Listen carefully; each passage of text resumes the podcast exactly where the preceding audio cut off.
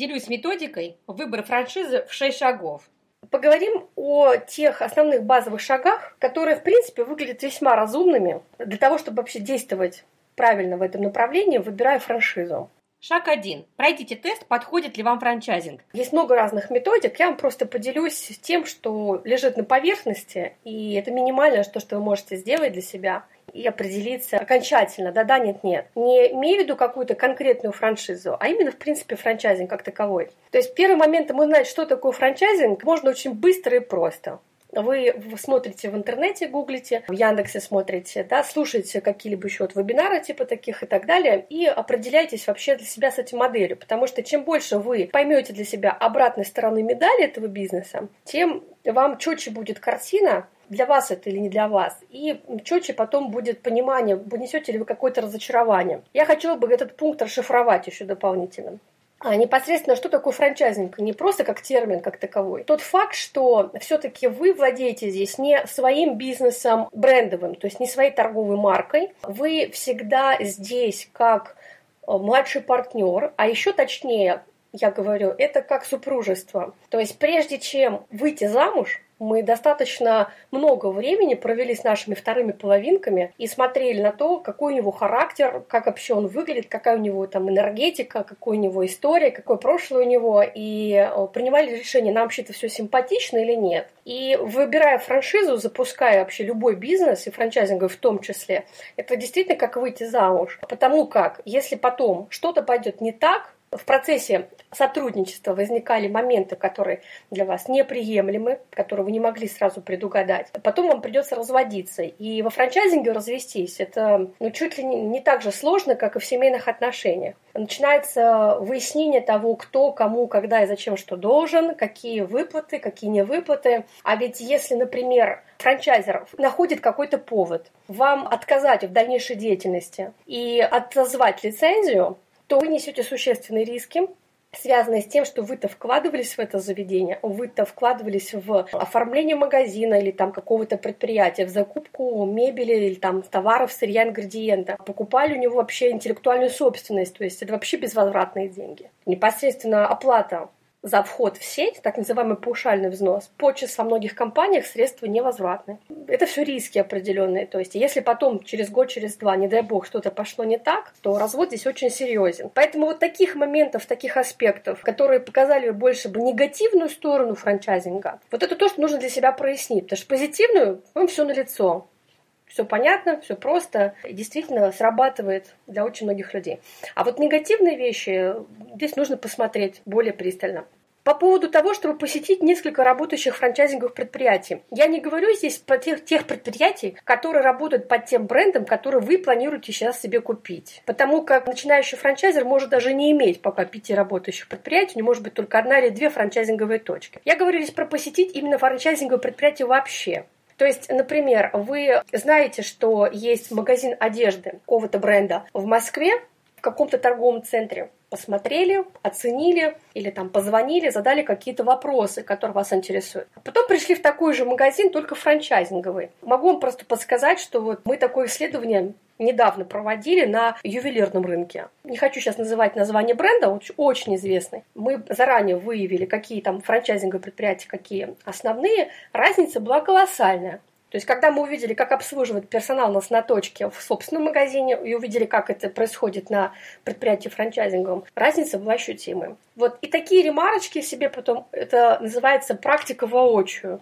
Пришли, пощупали не какое-то мнение в интернете собрали. Нас в интернете, сами знаете, там еще та, э, не постеснять этого слова помойка, потому что каждый высказывает свое мнение совершенно субъективное, и иногда просто удивляешься, откуда у человека такие мысли, почему он так или иначе выражает свое мнение. В частности, про франчайзинг. То есть бывает также заказуха, да, это черная пропаганда, когда конкуренты нападают на франчайзинговые предприятия соседа и в интернете пишут всякие непонятные вещи. Так вот, чтобы самому лично определиться, что так, что не так, что правда, что неправда. Единственный способ это посетить.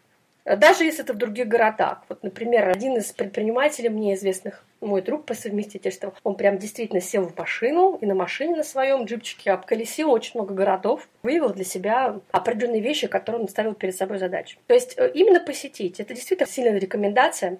не пожалеть на это время. С точки зрения, нужен ли мне франчайзинг и хотите ли вы брать на себя обязанности по управлению собственным предприятием, я уже здесь касалась ранее говорила об этом. Могу что здесь еще добавить, да? Обязанности по управлению – это не только персонал, да, это не только исследование каким-то там стандартам, которые вам головной офис будет диктовать. Но еще речь идет о налогах, не забывайте об этом. Что так как вы открываете собственное предприятие, стопроцентно независимое юридическое, неважно, ООО это или ИП, вы несете налоговую нагрузку. Здесь нужно быть очень внимательными, потому что любое, любая неуплата или какое-то судебное разбирательство, не дай бог, да, или еще что-то, оно а, будет в любом случае бить по вашей репутации, сколько даже по головному офису, а по именно вашему предприятию, которое вы будете запускать. Поэтому риски нужно, конечно, постараться максимально прописать, просмотреть с разных сторон. Шаг 2. Посетите семинар по франчайзингу. Что касается посетить семинар по франчайзингу, я имею в виду здесь что? Тот самый семинар, который в качестве открытых дверей проводят франчайзинговые компании. У очень многих компаний такое практикуется. То есть э, Baby Club, насколько мне известно, ну, ряд компаний, они делают какие-то просветительские мероприятия. Почему я это советую? Потому что придя на этот открытый живой семинар, ну или, может быть, онлайн-семинар в интернете, у вас будет возможность пообщаться с линейными коллегами, то есть теми, кто хочет купить эту франшизу так же, как и вы хотите, или присматриваетесь к этому. И вступая в отношения, это дает вам, ну, в общение, это дает вам определенные плюсы, определенные бонусы. Например, вы можете поинтересоваться, с какими стартовыми ресурсами этот человек заходит в ту самую франшизу, которую вы присмотрели себе. И сравнить если у вас это, если, допустим, вы приобретете эту франшизу, и также тот человек купил эту франшизу, дальше вы можете иметь прямое общение и делиться опытом друг с другом. То есть в любом случае общение это наше все, это основа жизни, это то, с помощью чего вообще мы мыслим и действуем. Да? Мы кого-то послушали, пообщавшись, сделали вывод, начали действовать. Вот непосредственно такое живое посещение живого семинара очень сильно полезно. То есть я имею в виду здесь не теоретически какие-то данные, хотя это тоже полезно, а именно семинар по франчайзингу этой компании. Или круглый стол, тоже вполне себе часто организовывается. Шаг 3. Внимательно просмотрите каталог франшиз. Что касается внимательно просмотрите каталог франшиз, ну, мы этого уже тоже касались. Здесь речь о том, что каталог не как как таковой каталог, больше ниша. Именно насколько вам было бы интересно посмотреть какие-то нюансы, которые есть, может быть, в соседних вещах. Вот. Шаг 4.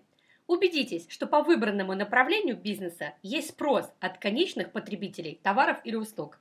Например, был такой реальный пример, э, такой случай, когда речь шла о покупке франшизы кафе. Ну, просто человеку интересно было купить кафе очень известного бренда российского. Стоимость открытия такой франшизы со всеми затратами на ремонт, закупку порядка 28 миллионов рублей. В эту стоимость уже входит паушальный взнос, закупка оборудования, обучение, вы стартап-группы и так далее. Когда детально были рассмотрены все варианты того, что может принести ему этот бизнес, то есть просто вот просчитали, сколько людей может на эту точку заходить, какой средний чек там возможен, то увидел, что окупаться эта сумма будет порядка 10 лет. С точки зрения того, что ты покупаешь бизнес ради бренда, ради такого актива у себя в портфеле, если ты крупный инвестор, может быть, это был бы подходящим вариантом. Но с точки зрения а, запуска бизнеса, который должен все-таки приносить деньги и принести их очень быстро, а ведь мы все заходим в бизнес, задавая два вопроса. Сколько мне нужно вложить и когда я деньги эти отобью? И если человек слышит в этот момент приятный для себя ответ, он готов дальше рассматривать предложение. Если что-то из этого ответа не устраивает, мы начинаем переключаться на следующее предложение. Это, в принципе, нормальный подход, да? И тогда предложено было этому инвестору пойти другим путем. То есть в, той же, в том же секторе, в секторе десертов, десертов именно таких вкусняшек, сладостей, да, разных, открыть не одно заведение на 28 миллионов рублей, а запустить сеть в своем городе. Вы представляете, какая финансовая отдача сразу у человека возникает у инвестора, если он э, имеет не одну точку, а 10 предприятий под одним брендом просто в мини-форматах. Это не затраты на полноценный кафе с обслуживанием, где нужно поставить кухню, где нужно найти большое количество обслуживающего персонала, я имею в виду официантов. А именно было предложено мини такие общественные питания поставить, где либо просто реализация происходит продукции, это шоколадные конфеты, небольшая кофейня, то есть оснащается кофемашиной, кулером для горячей воды и так далее, то есть никакой серьезной кухни. И вот выбор как раз пал в эту сторону, потому что по финансам это более рентабельно. А о финансах мы не забываем никогда. Поэтому посмотрите вот именно, если вы определились с направлением, да, какие-то, может быть, смежные есть направления, которые было бы интересно охватить. Пятый шаг. Детально изучите интересующую вас франшизу. Потому что нюансов море. Такое огромное количество нюансов. Я, э, кстати, нахожусь в процессе составления такого некого чек-листа. У меня уже там 70 пунктов. Я думаю, что их будет 100 на выходе. Чек-лист по именно детальной проверке франшизы, что нужно просмотреть, а какие нюансы существуют, чтобы себя обезопасить. Правило номер шесть. Правильно рассчитайте и оцените собственные ресурсы.